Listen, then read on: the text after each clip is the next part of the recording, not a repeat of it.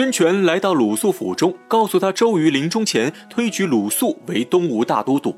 鲁肃听后心中大惊，他自认与周瑜政见不一，从未想过自己会继任大都督，一时间手足无措，不知该如何作答，只能听凭孙权决断。孙权缓缓说出当日在周瑜府中罢免鲁肃一事，问他可知自己何意。鲁肃觉得是自己言语过激，惹怒了孙权。孙权却说并非如此，他之所以这么做，是故意演戏给周瑜看，让周瑜对鲁肃心怀歉疚。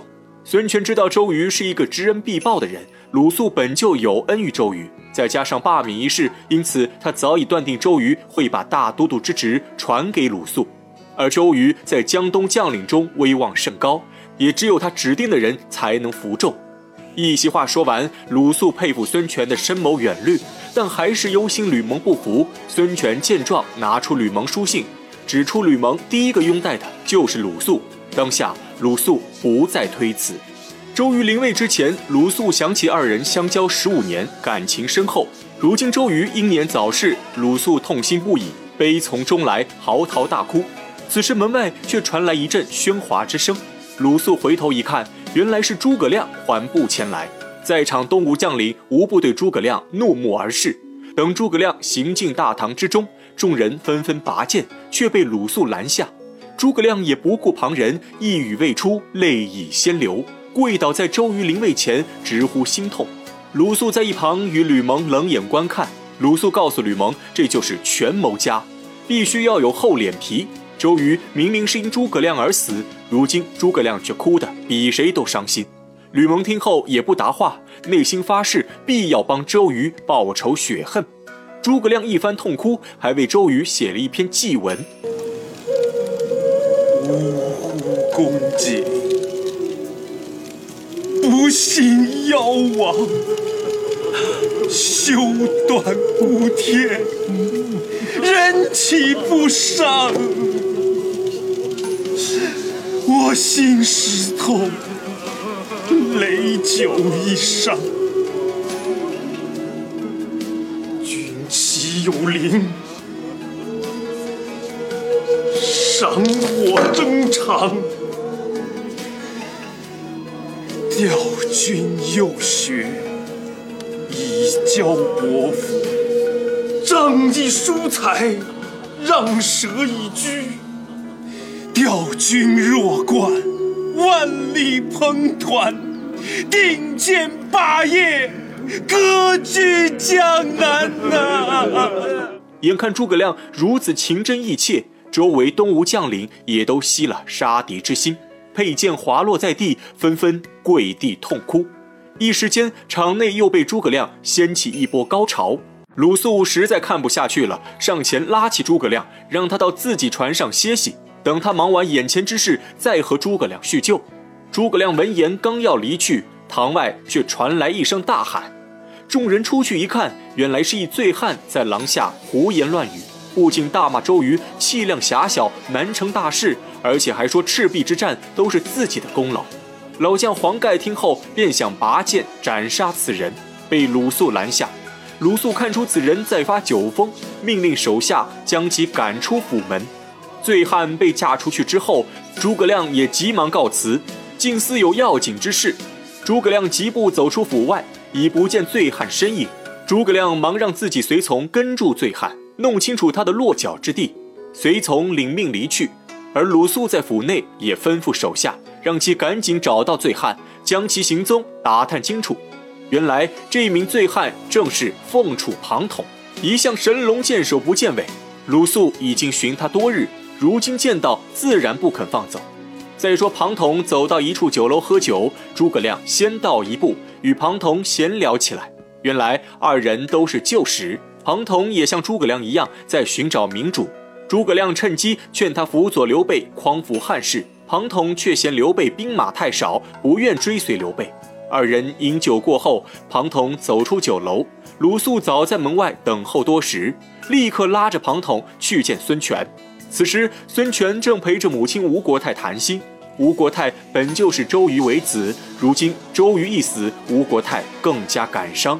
刚巧鲁肃来报，听说鲁肃把庞统带来了，吴国泰面色不喜，他早已听到庞统在大堂上辱骂周瑜的消息。吴国泰觉得庞统太过狂妄，让孙权将其赶走。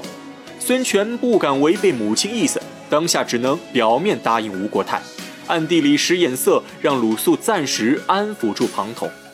鲁肃回到屋中，说出实情：庞统本就是个心高气傲之人，在灵堂上醉骂周瑜，也是为了试探孙权的度量。如今眼看孙权拒见自己，庞统已知东吴非自己容身之处，当场告辞。庞统走后，鲁肃直觉事有蹊跷，询问仆人今天有谁觐见过吴国太。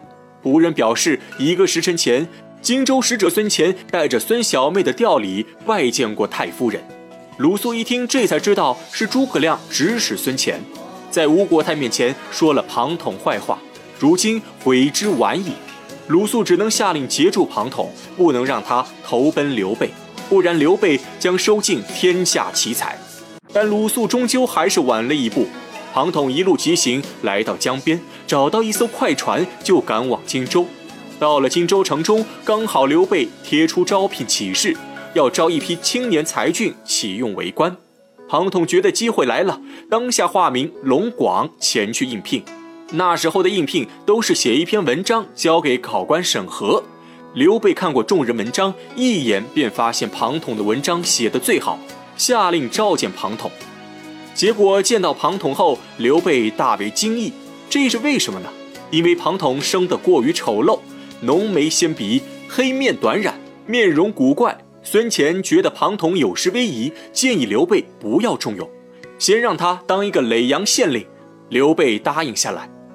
转眼已过百日，刘备想起前段时间招到的青年才俊，并问孙乾近况如何。孙乾表示，大多都能胜任官职，唯有龙广一人，到了耒阳后，整日饮酒，不理政务。旁边的张飞一听就急了，请命让刘备派自己去耒阳查一查龙广。刘备沉思片刻后，让孙乾带着张飞一起去耒阳看看。张飞和孙乾一路打打闹闹，来到耒阳。不料庞统宿醉未醒，张飞胸中火起，没想到这世界上还有比自己更贪杯之人，在府衙门口亲自擂鼓升堂。庞统听见鼓声，走进大堂。张飞质问其为何荒废政务，庞统微微一笑，直言百里小县能有多少公务，自己现在就开始处理。当下入座，抬笔开始批示公文。遇到一份征粮的公文，庞统心中默算。只用片刻，已经算出结果有差，仍回给手下，让其重新计算。接着批示其他公文，庞统运笔如飞，不到半日，已将百日积压公文处理完毕。孙乾在一旁看得连连点头。刚好此时手下将征粮结果算出，果然与庞统说的分毫不差。可他们却足足算了半日。